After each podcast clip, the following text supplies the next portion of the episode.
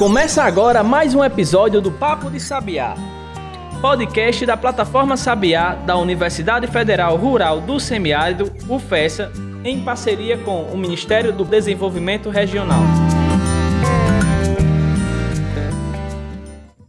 Bom, lá pessoal, começando mais um Papo de Sabiá, edição 26, edição episódio, né? Na verdade, o EP 26 aí a gente já passou da fase das boldas de prata, viu, Gianberg? Já chegamos aos 25, agora a gente já está indo aí rumo à maturidade, né? A terceira idade aí vai demorar um pouquinho, mas a gente já está nesse caminho aí. O que mostra que a gente está amadurecendo, evoluindo, né? Se fosse na fila da vacinação, a gente já estava pronto, né? O braço já estava pronto para vacinar. Exatamente. Aqui em Mossoró, a gente já está na faixa que a gente está gravando hoje, já está na faixa dos 23, né? Hoje, só para o ouvinte se situar, hoje é 10 de agosto de 2021. Está na faixa dos 23, 22 anos, né? Então já tá, já estaria vacinado com pelo menos uma dose, Gianberg. Tá tudo bem, Jean? Tudo tranquilo, amigo. Vamos continuar a nossa pegada, né? Falando de inovação, falando de direito, falando de, do ensino jurídico e trazendo um pouco para nossa nosso ninho do, da Sabiá, que é a inovação. Com certeza. Bom, a nossa convidada de hoje é a professora Amanda Câmara. Tudo bem, professora? Tudo ótimo. Então, a gente pode começar com a Amanda fazendo sua apresentação, né, Amanda? Antes da gente dizer o tema, vamos criar essa expectativa no nosso ouvinte e dizer um pouco quem é a Amanda. Bom, é, vou me apresentar, prometo ser breve. Eu me chamo Amanda Câmara, é, sou professora substituta do curso de Direito pela segunda vez aqui na, na UFESA e é sempre bom retornar à casa que nos acolheu. É, eu sou mestre e especialista em Direito Constitucional, mas todas as minhas pesquisas são voltadas para a propriedade intelectual e para o direito da moda, né? As pesquisas acadêmicas hoje eu tenho outras expansões é, na área de, de, de, pesquisa e atuo como advogada e também sou professora e atualmente eu presido a Comissão de Direitos da Moda da UAB aqui do Rio Grande do Norte. Rapaz, eu gostei desse termo, viu? Direitos da moda. Na, na nos últimos episódios, a gente estava vendo aqui, enfim, descobrindo um pouco, Amanda, sobre clínica jurídica e você traz uma outra expressão também nova para a gente, que é direito da moda, né? Ou seja, a gente vê, Jean, que a cada dia, né, a cada momento que se passa, vem sempre, tem sempre uma nova, né? Enfim, uma novidade dentro desse ramo do direito surgindo, né? É, e a gente vai falar sobre o direito da moda também, mas eu quero começar com o nosso tema de hoje. A gente veio aqui, Amanda, para conversar sobre marcas e patentes, que tem tudo a ver com moda, que tem tudo a ver com várias atividades do nosso dia a dia.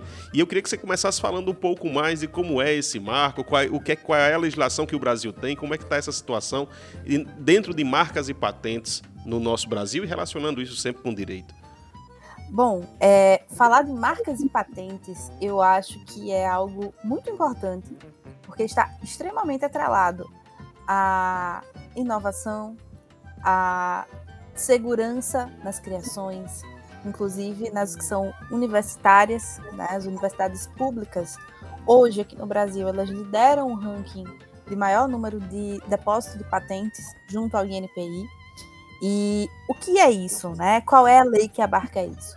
Hoje, no Brasil, é, a gente tem a lei de propriedade industrial, que é a lei que fala sobre, que regula marca, patente, indicação geográfica é, e desenho industrial, que são os quatro temas que a propriedade industrial ela protege. Lembrando que propriedade industrial está dentro da propriedade intelectual, tá? É como se fosse um ramo dentro da propriedade intelectual, que se divide em direito autoral, propriedade industrial e proteção sui generis. Então, aqui, o nosso tema hoje vai tratar de marcas e patentes.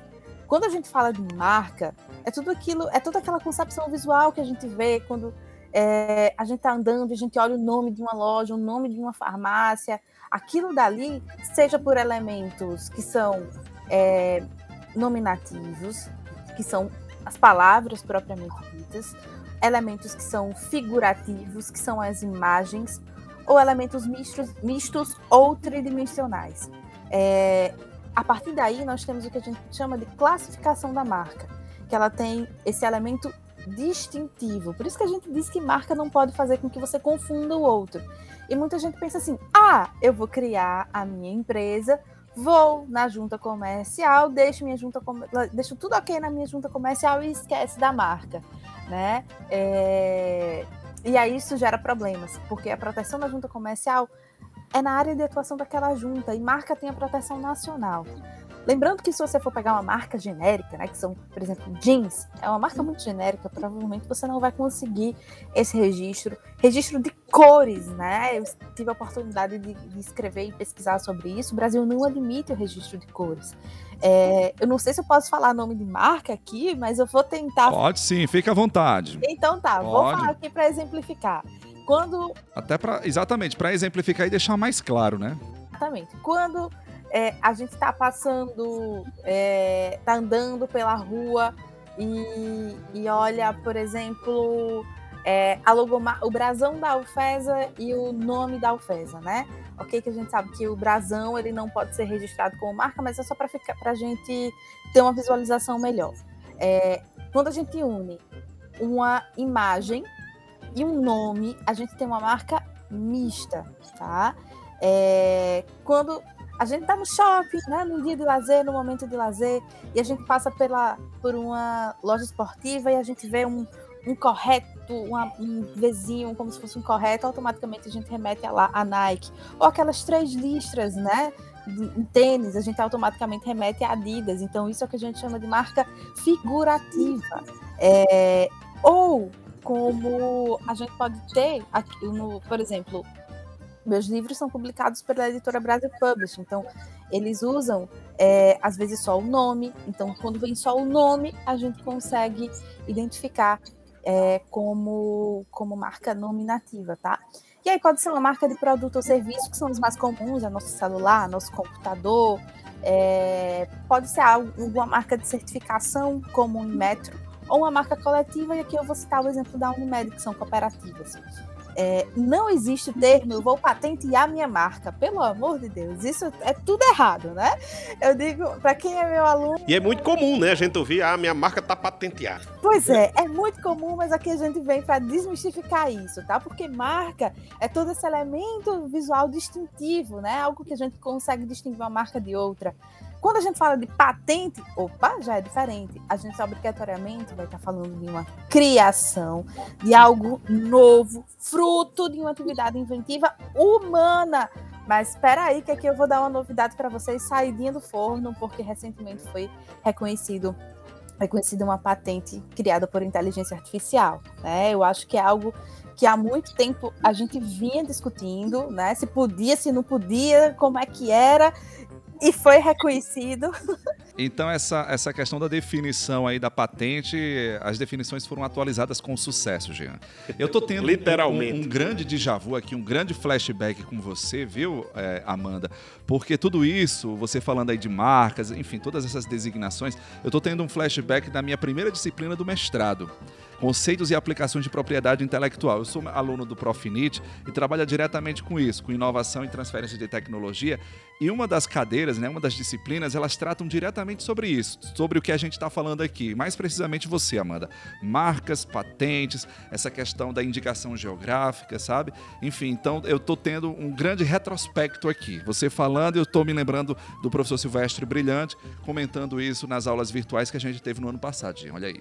E, já está atualizando alguns conceitos. Exatamente, né? olha aí. Não só o, o, o, humano, né, mas agora também a inteligência artificial também já está sendo aí considerado como criadores de patentes. Se salvo engano, foi na China que houve esse reconhecimento, mas é algo que é inevitável para a evolução humana, né? É, porque até então, via de regra, até onde a gente tinha conhecimento, era sempre atividade inventiva, algo novo, ou seja, que não podia existir. É, e que... Novo ou melhor, é, ou, ou, muito. Como é que a gente chama? Melhora. É, que... Ou melhorado. Ou melhorado, isso. Porque aí pode ser. Tem a parte da. A divisão da, da, da patente, né? A patente de produtos e serviços, né? Essas coisas. É, exatamente. A, part, a, a, patente, a patente de invenção, que é essa. O modelo de utilidade. Modelo de utilidade, exatamente. É isso que eu estava querendo dizer. E esse modelo de utilidade é justamente quando a gente cria um produto e a gente melhora esse produto. Agora aqui é importante a gente fazer um adendo, porque quando tem essa mudança mais para os aspectos que são visuais, né?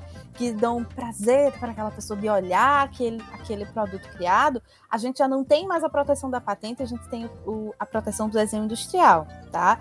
É, então, esse, esse porém, ele, esse adendo, ele precisa ser feito. Então, vamos lá, a gente partir para a evolução do telefone, né?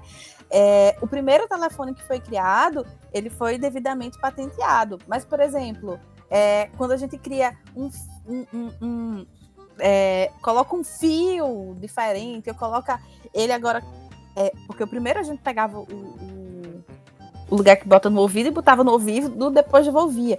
Quando a gente cria um fone específico, a gente está melhorando aquela invenção. Então aqui a gente já tem um modelo de utilidade. Agora, quando a gente melhora essa invenção e a gente coloca um telefone cor-de-rosa, por exemplo, né, para o público feminino, um, um, um, telefone vermelho, né, para quem gosta da cor vermelha, a gente já tá, já dá um prazer visual. Então aí a gente já vai estar tá falando de desenho industrial que é o que acontece com carros, com é, vidros de perfume. Então, tudo isso a gente não tem a proteção da patente, mas a gente tem a proteção pelo desenho industrial. Legal. Interessante que a gente é, é, aí por essa parte da, desses conteúdos da, da, propriedade intelectual, né? Esses conceitos todos. E, e a gente é, é vê, né, observa, Amanda, a questão da realidade brasileira. E é a partir disso que eu pergunto, como é que está a situação hoje do Brasil, né? Os nossos empreendedores, eles estão mais atentos sobre a necessidade de se ter as suas é, marcas registradas, enfim, a, a, os seus, as suas potenciais invenções também patenteadas, enfim, é, é, esses desenhos também registrados. Como é que você vê dentro desse contexto hoje na realidade brasileira? É, eu digo que para a marca as pessoas realmente estão mais atentas é, elas estão com um cuidado maior. É mais difícil para quem já tem uma empresa durante muito, de, de, muitos anos é, ter essa visão de marca. Geralmente as pessoas me procuram porque alguém ligou, ela tá, tá à beira de cair num golpe e quer, e quer registrar a marca porque ligaram dizendo que ele ia perder a marca. E às vezes a pessoa tem 10, 11, 12 anos, 20 anos de mercado e sequer tem registrado a marca. É, mas para os novos que estão empreendendo, é, Depende. Alguns estão realmente, olha, eu não comecei ainda, mas eu já quero registrar. Para quem tem essa cultura e esse cuidado é algo muito bom. Mas às vezes o pequeno faz, mas eu não tenho uma, nem muito dinheiro para para me manter aqui. Como é que eu vou registrar a marca? Eu, eu digo sempre assim: registre, porque é importante é, você já proteger para que você não tenha dor de cabeça maior.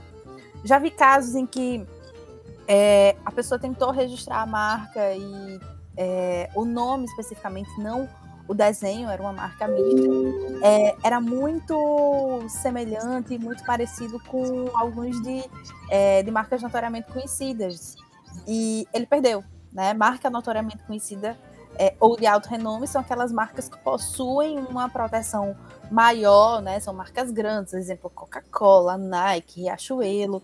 E eles perderam, tá? E às vezes não é só a marca como um todo, pode ser o nome de um carro, pode ser uma coleção de um perfume, pode ser uma linha de, de determinados produtos. E eu já vi isso acontecer. É interessante isso que você fala, porque a gente vê muito essa é, o uso dessas marcas, né, Andréa, principalmente em cidades do interior. Quando a gente roda nas cidades a, a, assim do, do, interior do estado, enfim, mais no interior do Brasil, Jean, a gente observa muito esse uso, vamos dizer assim, indevido das marcas mais tradicionais é, em relação a, a, isso, né? Usam, por exemplo, a, a, o, o, próprio desenho, né? A logo faz uma adaptação meio, às vezes, que bizarra, né? Para chamar a atenção, né? E, e, os clássicos disso a gente tem, tem aos montes na internet, né? O, o, o, o, por exemplo, você tem, inclusive isso também foi alvo recente, é, aquele medicamento, o Novalgina, Jean que tem o, o, o, enfim, o medicamento, eu acho que todo mundo, a, a maioria das pessoas conhece. E um, um, um, acho que foi alguém de, de motel que chamou e colocou assim na vagina. Sabe? Eu vi. Utilizando, utilizando, a mesma estrutura de, de, de, de layout, de tudo, sabe? Aí o, o pessoal da Nova Algina viu, acionou a justiça e ganhou, né? Isso é meio que óbvio, né? Recentemente também, aí são muitos casos, né? A Amanda deve ter uma lista aí enorme. De cases aí. É, teve também da, da, da Raíssa, né, que ganhou a medalha de ouro, lá da fadinha do skate, que foi um novo, um caso que também ganhou notoriedade na imprensa nacional e até internacional, né? Que um vizinho dela, uma empresa vizinha, tinha registrado o fadinha do skate, vizinho assim, da mesma cidade, tinha registrado o fadinha do skate, já prevendo o sucesso que ela teria. Né? Então isso é uma coisa que, que precisa ter muito cuidado, né, Amanda? Exatamente. Agora sim, tem que ter cuidado porque nesse caso, se foi realmente o vizinho que fez, ele não, não tem legitimidade para registrar. Porque a titular é, é, fadinha, né? Assim como qualquer, qualquer outra pessoa que tente registrar a fadinha do skate. A titular desse direito é ela, né? Porque ela que ficou realmente, realmente conhecida como, como fadinha do skate. Ah, casos tem vários, né? Eu não sei nem se eu posso citar uma aí de Mossoró, é, de, de, de, uma farmácia, mas é, de um lado tem uma né, de X e a outra tem é, eu vou, eu vou Que muda, muda uma letra, né? Muda só uma letra e já. Exatamente. Mas enfim, eu não vou citar porque é em Mossoró, mas é algo que tá uma do lado da outra. Então, se vocês já passaram do lado, vocês vão saber de qual farmácia eu tô falando. É, e tem vários casos de que é o que a gente chama de infração, né? É, pode ser uma, uma infração, pode, pode recair em um plágio, pode recair em uma contrafação, é, depende muito do, do, do caso concreto. É, pode ser uma pirataria, pode ser um produto que está sendo vendido para enganar realmente o consumidor. É, e existem algumas técnicas né, que, que a gente consegue hoje observar para fazer com que o consumidor não caia nem erro. Inclusive, eu vou fazer um momento mexão aqui. A Comissão de Direitos da Moda, que eu presido no ano de 2019, lançou uma cartilha é, para alertar os consumidores para que eles não caiam em golpes e comprem produtos que são falsos. É, porque isso gera, além de um dano ao erário, né, porque deixa de arrecadar impostos do Estado, pode causar problemas na saúde do consumidor. Então eu deixo né, como dica para quem quiser se informar mais sobre o assunto. E sobre esses casos, é, Adams, que você falou, é, é, muito interessante porque muita gente fala, ah, mas o Estado tem que ir atrás, né? O Estado. Não, gente, isso é uma demanda privada. A marca que teve sua marca contrafeita, né? Ou seja, utilizada indevidamente por terceiros, é que precisa ir atrás dessas demandas, né? Por isso que a gente vê tanta operação, principalmente em São Paulo, porque aqui no estado a gente não tem uma delegacia de propriedade intelectual, é, de lojas fechadas no 25 de março, é, de operações para apreensão de produtos. E é importante ressaltar que, que há uns dois anos o Tribunal de Justiça de São Paulo passou a admitir a responsabilidade do shopping, né, também, quando existem é, lojas que estão no seu interior e vendem produtos falsos. Então a, res a responsabilidade passa a ser de quem está vendendo, de quem alugou aquele box, bem como do shopping. Show de bola. Vamos dar uma pequena pausa aqui no nosso Papo de Sabiá, tá certo? Hoje a gente está conversando com a professora Amanda Câmara sobre patentes, marcas, enfim, todos esses as derivações aí desse universo da propriedade intelectual. Daqui a pouco a gente volta. Pensou em vitrine tecnológica? Acesse plataformasabiá.com. Quer ficar por dentro de editais de inovação e empreendedorismo? É plataformasabiá.com.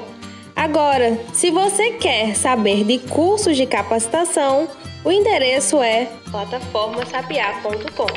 Para o pesquisador, gestor e empreendedor moderno, o caminho é um só: plataformasapiá.com. Acesse agora mesmo e baixe nosso aplicativo.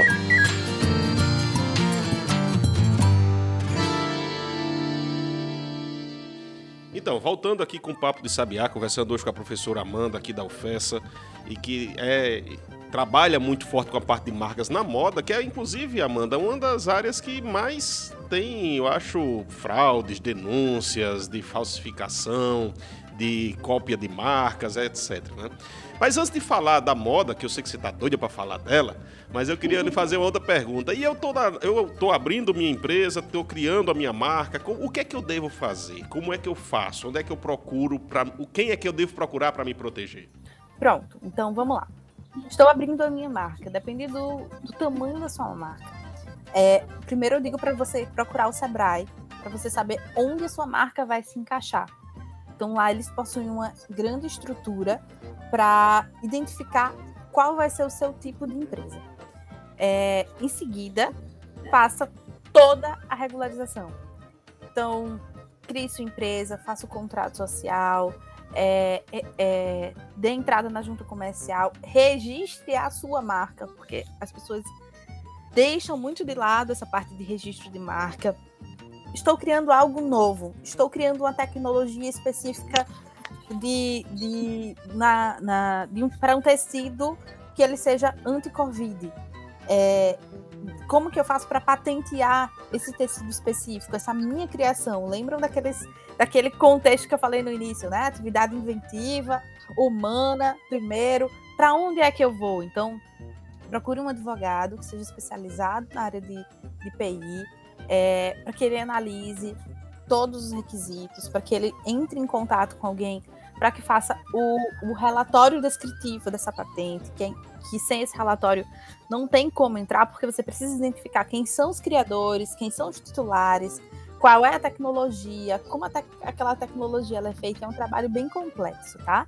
É, e tenham esses cuidados, né, que são básicos, que são iniciais. Se for uma startup, por exemplo, é, crie um contrato de vesting ou algum contrato específico para sua startup, para delimitar quem é quem dentro daquela startup, que é muito comum se criar startup hoje em dia. É, então, é muito importante e sempre tenha um acompanhamento jurídico de algum advogado empresarial que seja expert nesse assunto. E dentro desse contexto da moda aí, que é a sua área, a gente entra agora para valer nesse, nesse sentido aí, nessa rota, Amanda. Como é que a gente pode identificar, por exemplo, que um, se uma calça, né, vamos supor assim, ela é verdadeira ou de uma calça falsa, né? Porque eu, eu confesso, Gê, eu não consigo distinguir. Né? A minha irmã ela consegue distinguir perfeitamente, mas eu não. Então, nesse caso, eu sou facilmente enganado. Tem algumas que são muito bem feitas, né? Que você tem dificuldade de fato. Outras não, outras já são bem né? Bem, bem Exatamente, já, já, já dão de cara. Da realidade. Bom, eu vou pegar a fala de Jean para responder essa pergunta. É, existem a diferença de réplica e falsificação, né? A réplica é aquela que quer muito ser, que é quase semelhante, que confunde, mas nunca vai ser, porque sempre vai ser uma infração. E a, e a falsificação, que é aquela que a gente compra lá no camelô mesmo, né? Aquela coisa grosseira. Ela é grosseira mesmo, isso. É, ela é grosseira. Então, assim, os dois é, possuem infração de marca do, da marca do mesmo jeito. Só que um além de ser mais caro, porque o valor das réplicas é um valor alto. Se a gente falar de bolsa, por exemplo, é, é coisa de 2, 3, 4 mil reais. É uma réplica. Então, como é que eu vou saber, né? Bom, existem algumas, para alguns produtos existem algumas técnicas. É, se eu não tenho como saber a olho nu é, se for para um processo judicial, vai ser realizada uma perícia. Mas eu vou tentar falar algumas dicas aqui. Vamos lá. É, se você for comprar, por exemplo, um perfume, né, que é, eu acho que é o mais difícil de se saber, pela própria embalagem, você já pode ter indícios se aquele é ou não um produto verdadeiro ou um produto falso. Porque o, o plástico ele tem que estar tá perfeito, lisinho. Se tiver alguma coisa amassadinha, vai ser um indicativo de, um, de um possível, uma possível é, falsificação. O, geralmente tem um, uma espécie de código de rastreio na caixa do perfume, então sempre procurem esse código. Algumas falsificações elas são muito, mas assim, muito parecidas e você pode se enganar. Que, que, ali tem a, a, questão do número do lote. É, quando você abre o, o perfume, a, a, embalagem dele, o vidro do perfume tem que, ter, tem que ser 100% simétrico. Se tiver algum tipo de assimetria, já é outro motivo. É... A questão do preço também pode ser um outro indicativo. A pessoa deve desconfiar, por exemplo, quando um perfume que a gente sabe que naturalmente é caro e ele está sendo vendido, sei lá, pela metade do preço, por um quarto do preço. Então é coisa que você precisa se atentar, né? Ops, alguma coisa está errada aqui com toda certeza, para qualquer produto que você for comprar, atente-se sempre ao preço. Gente, ditado, quando a esmola é grande, o cego desconfia, a gente tem que usar nesse caso, tá? No caso das calças, é, vamos dar um exemplo de uma calça jeans da Diesel, que, na minha opinião, é um dos melhores jeans do mundo. Se tiver um preço barato, pega a calça e vá puxando assim, porque uma calça nova da Diesel não vai esgaçar uma costura, não vai ter nada, né, que, que, que, né, que coloque em risco a vida daquela pessoa. Então, puxa o tecido, veja o tecido. É, ai, como, como o Adam estava falando, eu não sei como é. Vá pelo tecido, tá? Vá puxando, vá olhando. Se você tiver uma ideia de como que é aquele elemento distintivo daquela marca, é, bota no Google mesmo, né? Bota, todo mundo hoje em dia tem celular, bota no Google, compara, tá? É, e, e, e vê se realmente é. Outra coisa importante é a questão de, de maquiagem, que é outro, que, outro grande problema que é diretamente ligado é, é, e, e, relacionado com, com a saúde né, da, das pessoas. Abra, veja se é uniforme, se não tem nada quebrado. É, geralmente existem paletas específicas de cores. Se você tem uma ideia e aquela paleta está fugindo daquilo dali, você já precisa ter muita atenção ali, porque você pode estar comprando um produto falso. É, eu sei de alguns casos é, de pessoas que compraram um, um, um gloss é, pela internet. Esse gloss ela, era falso e a boca da pessoa ficou grudada. É, ela teve que fazer uma série de procedimentos para desgrudar a boca. Então, é algo que vocês realmente, todos nós, né, precisamos ter esse cuidado. Cuidado com as lojas que vocês vão comprar. É, geralmente existem lojas específicas que têm é, é, contrato com de, de, de, revenda. Então, tudo isso o consumidor ele precisa estar atento. Mas assim, o preço é a primeira coisa que vai fazer vocês que vai fazer que vocês desconfiem. Com certeza. Tá vendo aí, Jean? Da próxima vez que for comprar calça, ó, tem que olhar a costura, o tecido, dar uma esticada lá, ver se o jeans é bom mesmo. Né? Olha, é vivendo e aprendendo aqui com a Amanda, né? Eu queria só sair um pouquinho desse contexto da moda, é, Jean, e entrar numa outra vertente dessa, desse universo aí da propriedade, né? Propriedade intelectual, que é a indicação geográfica. Aqui em Mossoró, inclusive, nós temos uma indicação geográfica, qual é, Jean? Exatamente, do melão. E eu queria que a, a Amanda explicasse pra gente, né? Enfim, é bem óbvio, né? Indicação geográfica é meio que já é, é, é dito, né? Mas, enfim, a, a, essência mesmo. O que é que significa, por exemplo, uma cidade como Mossoró ter uma indicação geográfica do melão? Bom, é, a indicação geográfica, eu acho que, na minha humilde opinião, é uma das coisas mais importantes que a gente tem, porque a gente consegue, dentro da indicação geográfica, ter uma, um, um, um reconhecimento, seja pela história, seja pelas características que são geográficas de determinada é, região, dividindo-se em duas, ou indicação de procedência, ou denominação de origem. Quando a gente fala da região de Champagne, na França, eu não sei se vocês sabem, mas lá iniciou-se para o cultivo do vinho, tá? E no meio do caminho estouravam todas as caixas. E eles não conseguiam entender o porquê que aquilo dali acontecia.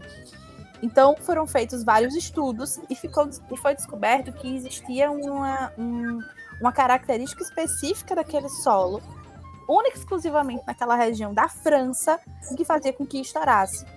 Então, é, deixou de ser vinho e passou a ser champanhe. Por isso, o reconhecimento dessa indicação geográfica nessa região francesa. E aí, um adendo, né? Ou pode ser, que pode ser uma infração da indicação geográfica. Quando você está lá no supermercado comprando né, o seu espumante e tem lá champanhe, se você virar no rótulo e tiver da França, beleza. Se você virar o rótulo e tiver que foi Rio Grande do Sul, não vai ser champanhe, vai ser espumante, porque champanhe única e exclusivamente só da região de Champagne, na França, porque foi feito esse estudo, foi descoberto Sim. e essa indicação geográfica foi reconhecida. Show de bola, Jean. Bom, é isso. Amanda, obrigado, tá certo? Mais uma vez, parabéns aí pelo seu trabalho. E é isso. Muito obrigado pela sua participação. Eu é que agradeço. Amanda, muito obrigado. Como é que o pessoal faz para lhe achar aí? Quem quer, ah, eu quero tirar uma dúvida, como é que me passa aí o bizu pra gente? Bom, quem quiser me achar pode seguir no meu Instagram profissional, que é Fashion Law, né? Fashion em inglês, Law de Direito, L-A-W, ponto Amanda, ponto RN. Com certeza. Valeu, Amanda. Obrigado. Simbora, Jean. Se cuidem, gente. Até o nosso próximo episódio do Papo de Sabiá. Tchau. Você ouviu Papo de Sabiá, podcast da plataforma e do Instituto Sabiá da Universidade Federal Rural do Semiárido, em parceria com o Ministério do Desenvolvimento Regional. Siga o nosso conteúdo nas redes arroba Plataforma Sabiá.